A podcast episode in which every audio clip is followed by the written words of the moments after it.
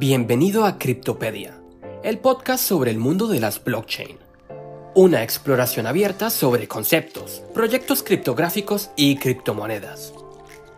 Nuestro podcast tiene únicamente fines educativos y las opiniones expresadas en él no representan una recomendación o una asesoría financiera. Uno de los mayores problemas de muchos proyectos criptográficos existentes es su escalabilidad ya que no pueden procesar tantas transacciones como son requeridas de forma segura.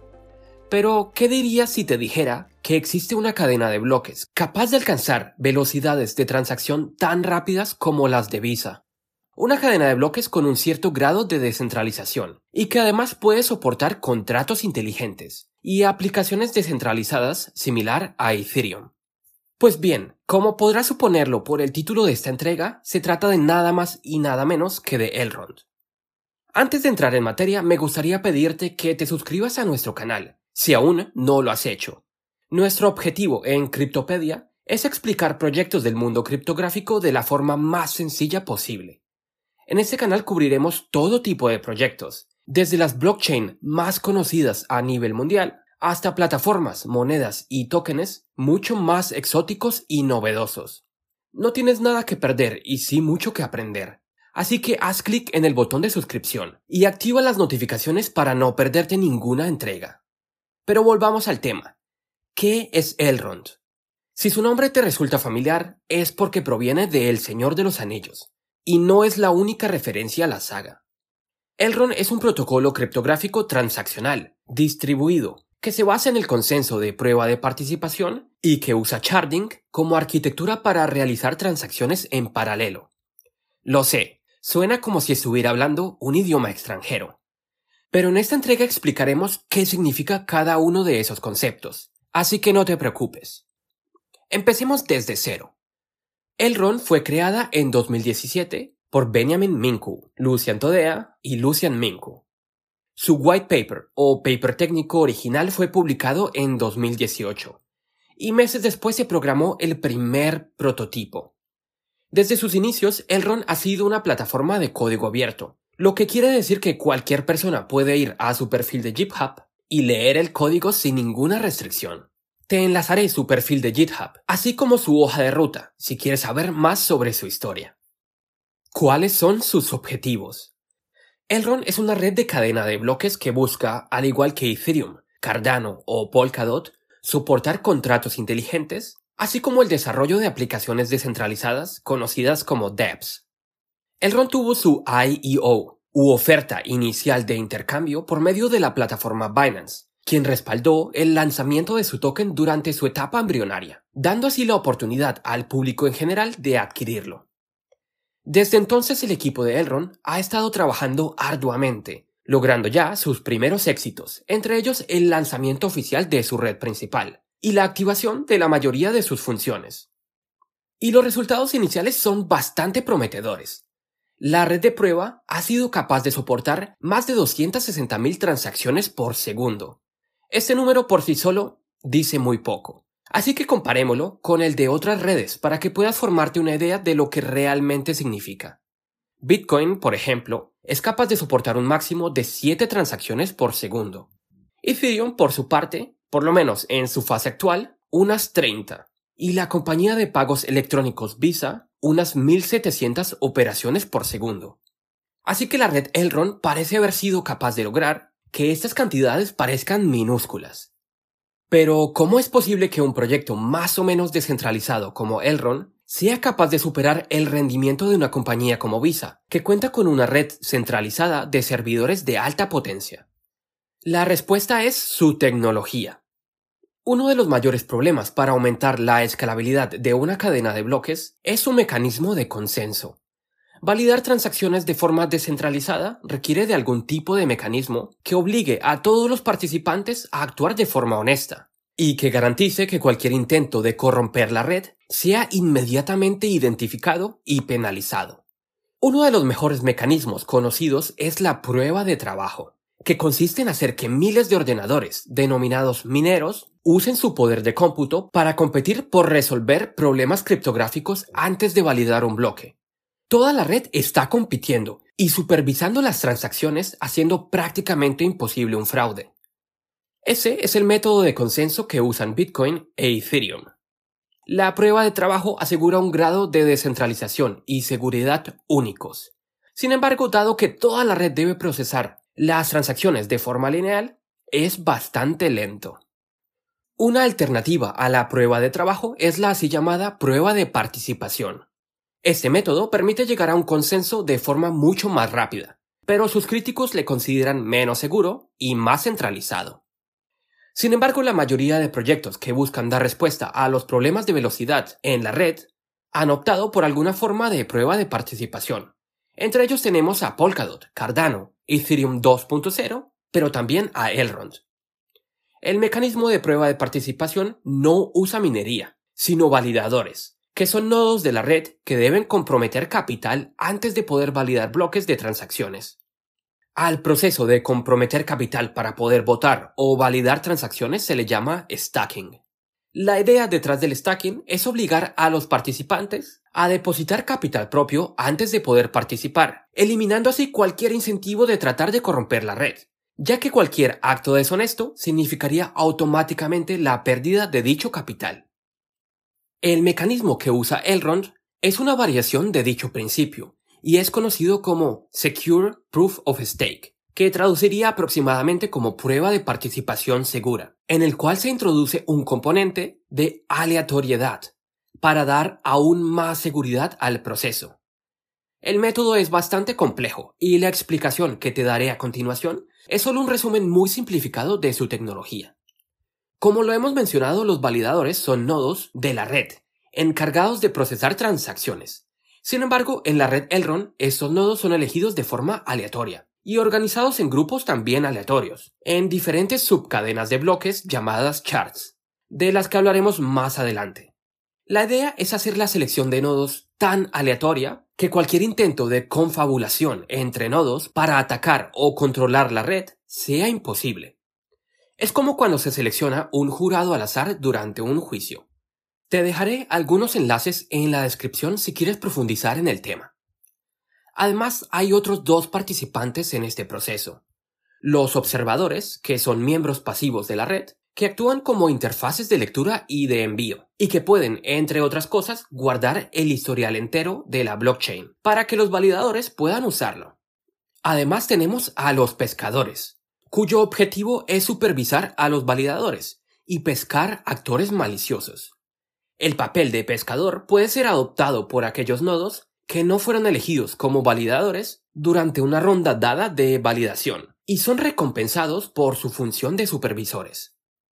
Ahora bien, la prueba de participación permite confirmar transacciones de forma mucho más rápida, pero no es suficiente para hacer que una cadena de bloques opere a velocidades muy altas. Por eso la mayoría de proyectos cuyo objetivo es optimizar la velocidad de procesamiento de transacciones también han implementado arquitecturas de participación en paralelo, a lo que se le denomina charging.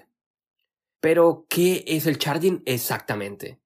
La palabra charging traduce al castellano como fragmentación, y consiste precisamente en eso, en fragmentar una cadena de bloques en unidades más pequeñas, a las que se les denomina charts, y que están encargadas de procesar tareas diferentes en paralelo, logrando así velocidades muy superiores a las del procesamiento lineal. Por ejemplo, Polkadot utiliza charging al permitir que cadenas de bloques paralelas llamadas parachains ayuden a descongestionar la red de bloques principal. Ethereum 2.0 también utilizará charging para lograr que se puedan procesar más transacciones por segundo. Gracias al charging, cada nodo no necesita procesar o almacenar todo el historial de transacciones de la blockchain, sino únicamente fragmentos de ella. Las cadenas de fragmentos actúan como autopistas alternativas, evitando así que se formen embotellamientos. Si hay una aplicación consumiendo muchos recursos, esta puede ser trasladada a una cadena de bloques paralela, para que no afecte a la cadena principal. En la red Ethereum, por ejemplo, suelen ser aplicaciones muy concretas las que generan la mayor cantidad de tráfico en la red, como por ejemplo la plataforma CryptoKitties, que puso en jaque a todo el sistema en 2017. Si hubiese habido una forma de trasladar CryptoKitties a una cadena paralela, nada de esto hubiera pasado. Con el charging, diferentes grupos de validadores estarían encargados de procesar diferentes transacciones en cadenas de bloques separadas. Ahora, si bien este tipo de solución parece muy lógica, implica un menor grado de seguridad, razón por la cual probablemente nunca será implementada en cadenas de bloques como por ejemplo Bitcoin. No podemos tener ambas cosas, y por eso cada proyecto blockchain intenta llegar a un compromiso, según sus propios objetivos. Y es muy bueno que tengamos diferentes tipos de sistemas, ya que cada proyecto busca resolver problemas diferentes. Algunos prefieren comprometer su seguridad y su grado de descentralización a cambio de una velocidad superior, y viceversa. Por eso no tiene sentido comparar a proyectos como Elrond con otro tipo de cadenas de bloques como Bitcoin. La pregunta ahora es, si ya hay proyectos que usan tanto una prueba de participación como el charging, ¿Cómo es que Elrond promete ser mucho más rápida que las demás? La respuesta está en los detalles. Imagina una computadora Pentium 4 con Windows XP y un MacBook Air con procesador M1. Ambos son computadores. Ambos permiten utilizar la Internet y procesar documentos de texto con Word. Pero sin duda el segundo te garantizará un rendimiento mil veces superior. La tecnología puede generar diferencias abismales, Elrond usa un mecanismo de charging llamado Adaptive Stage Charging. Y lo siento por tener que bombardearte con conceptos en inglés, pero simplemente no hay una traducción adecuada. El Adaptive Stage Charging combina tres tipos diferentes de charging. Charging de estado, charging de transacciones y charging de red, lo que básicamente significa que se introduce el principio de fraccionar la carga de trabajo en tres sectores diferentes. Veámoslo de forma muy simplificada. En primer lugar tenemos el state charging, que traduciría más o menos como fraccionamiento de estado, lo que significa que todo el estado de la red, es decir, su estado global y su historial, no es almacenado en cada nodo, como ocurre en muchas otras cadenas de bloques, donde cada nodo almacena una copia entera, limitando enormemente su rendimiento. En segundo lugar tenemos el charging o fraccionamiento de transacciones, que como su nombre lo indica, se encarga de asignar las transacciones de la red a distintos charts. Cada transacción será asignada al chart que pueda procesar esa transacción de la forma más eficiente posible.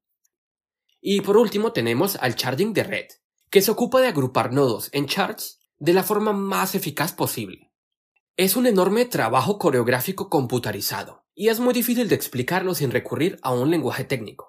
Sin embargo, lo único que debes llevarte es que Elrond está subdividido en charts, que puedes imaginar como cadenas de bloques más pequeñas, permitiendo así procesar operaciones en paralelo con un conjunto de reglas muy complejo, para dar un mejor uso a sus recursos. Es como poner a una supercomputadora a cargo de descongestionar una ciudad con muchos coches, pero con pocos semáforos. Hablemos ahora de la Elrond Virtual Machine, o máquina virtual. Una máquina virtual es como una computadora virtual, dedicada a la ejecución de contratos inteligentes. Es similar a la máquina virtual de Ethereum, pero es mucho más flexible ya que permite escribir y ejecutar contratos escritos en varios lenguajes de programación, entre ellos C, C++, Rust, TypeScript, entre otros, lo que abre las puertas a muchos desarrolladores. Si quieres profundizar en la parte técnica de Elrond, te enlazaré su white paper. Pero ahora ha llegado el momento de hablar de la parte económica, de las monedas del ecosistema Elrond. Como lo hemos mencionado al inicio, Elrond completó su IEO en Binance en julio de 2019, en el cual se vendieron unos 5 mil millones de tokens, llamados ERD. Estos 5 mil millones de tokens representan el 25% de una oferta inicial de tokens de 20 mil millones. En ese entonces, Elrond no disponía de una cadena de bloques propia, por lo que los tokens se emitieron inicialmente como tokens BEP2, que son los tokens de la cadena de Binance. Más tarde, en noviembre del mismo año, se empezaron a migrar tokens de la cadena de Binance a la cadena de Ethereum. Por ese motivo, hay dos tipos de tokens ERD. Tokens ERD que existen en la cadena de Binance, es decir, que son tokens BEP2, y tokens que existen en la cadena de Ethereum, es decir, tokens ERC20. Suena un poco confuso, pero es más simple de lo que parece. Es como decir que hay coches que usan diésel y coches eléctricos. Ambos cumplen la misma funcionalidad, pero necesitan redes diferentes de cargadores para poder funcionar. Los tokens ERD han tenido subidas de valor significativas desde que se finalizó el lanzamiento de la red principal de Elrond. Sin embargo, los tokens ERD serán reemplazados por completo por una nueva moneda que opera en la cadena de bloques propia de Elrond, Elrond Gold, o simplemente eGold. Elrond planea migrar todos sus tokens antiguos ERD a su propia red. El intercambio se realizará en una relación de 1000 a 1, lo que significa que por cada 1000 tokens ERD recibirás un eGold habrá tiempo suficiente para que los usuarios conviertan sus tokens, y en la mayoría de exchange el cambio se dará automáticamente. Dada la relación de conversión de moneda, el número total de monedas en circulación se verá reducido de 20 mil millones a 20 millones. Además, un total de 11,5 millones de Eagle serán emitidos durante los próximos 10 años, en forma de comisiones para los validadores. Así que por lo menos en teoría habrá un total de 31,5 millones de monedas. O en otras palabras, habrá un límite en el número de monedas semejante a como ocurre con Bitcoin. El proceso de emisión de nuevas monedas también intenta asemejarse un poco al de Bitcoin, ya que la cantidad de monedas emitidas cada año será decreciente hasta alcanzar una tasa de emisión cero. Y a estas alturas te estarás preguntando, ¿vale la pena invertir en e-gold? Pues bien, toda ecuación de precios tiene dos componentes, oferta y demanda. Ya hemos hablado de la oferta, así que es hora de que hablemos de la demanda. eGold tiene ciertas funcionalidades dentro de la red Elrond. ¿Recuerdas que Elrond usa el mecanismo de prueba de participación como sistema de consenso para validar transacciones? Pues bien, para ser un validador o un pescador, debes comprometer capital en forma de eGold. Sin eGold no puedes participar. Desde más eGold se encuentre en stacking, menos monedas habrá en circulación, lo que técnicamente hablando reduciría su oferta en el mercado. eGold también es necesario para pagar transacciones dentro de la red. Es decir, que toda empresa, proyecto o aplicación que quiera utilizar la red Elrond deberá adquirir eGold. Dado que la oferta de eGold es relativamente estable, desde mayor sea la demanda por eGold, mayor será su precio. Si la demanda incrementa, lo más probable es que veamos incrementos en su precio.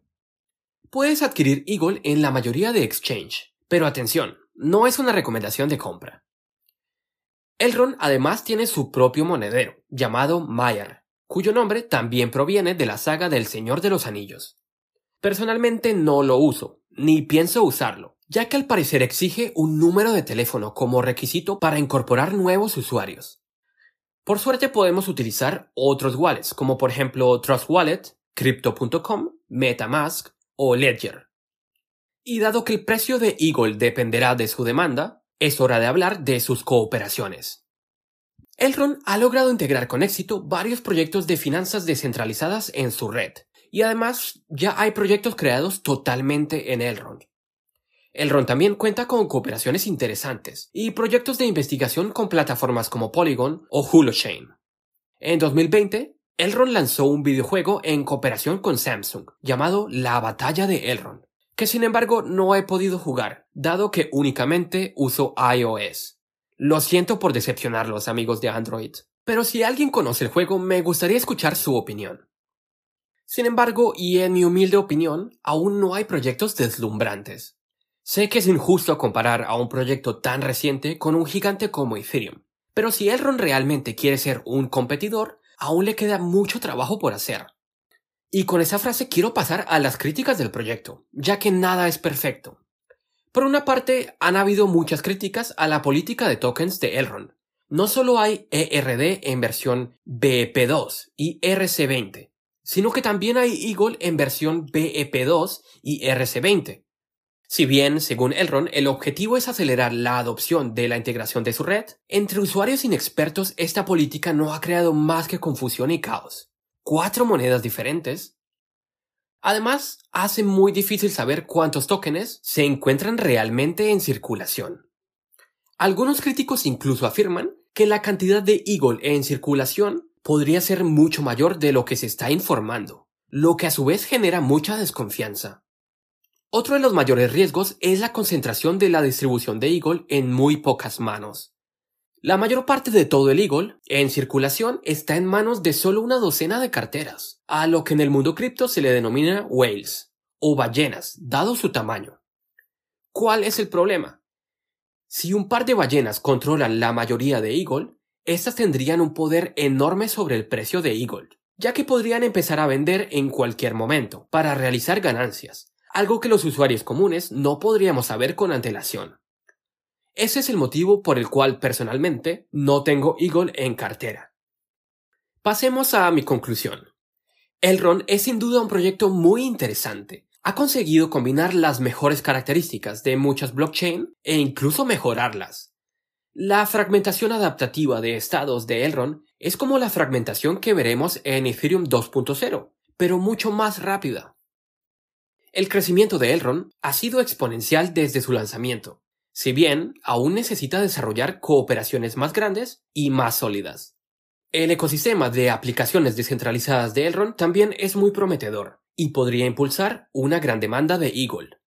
Sin embargo, la distribución de Eagle es uno de sus mayores problemas, ya que un par de ballenas tienen un poder enorme sobre el desarrollo de precios futuros, un problema que no tienen competidores como Polkadot o como Ethereum. Pero me gustaría saber tu opinión. ¿Crees que vale la pena invertir en este proyecto mientras se encuentra en una etapa de crecimiento? ¿O crees que el riesgo que representan sus competidores es muy grande?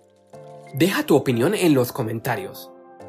Y recuerda, nada de lo que he dicho representa una recomendación de compra o venta, o una asesoría financiera. Un abrazo y hasta la próxima.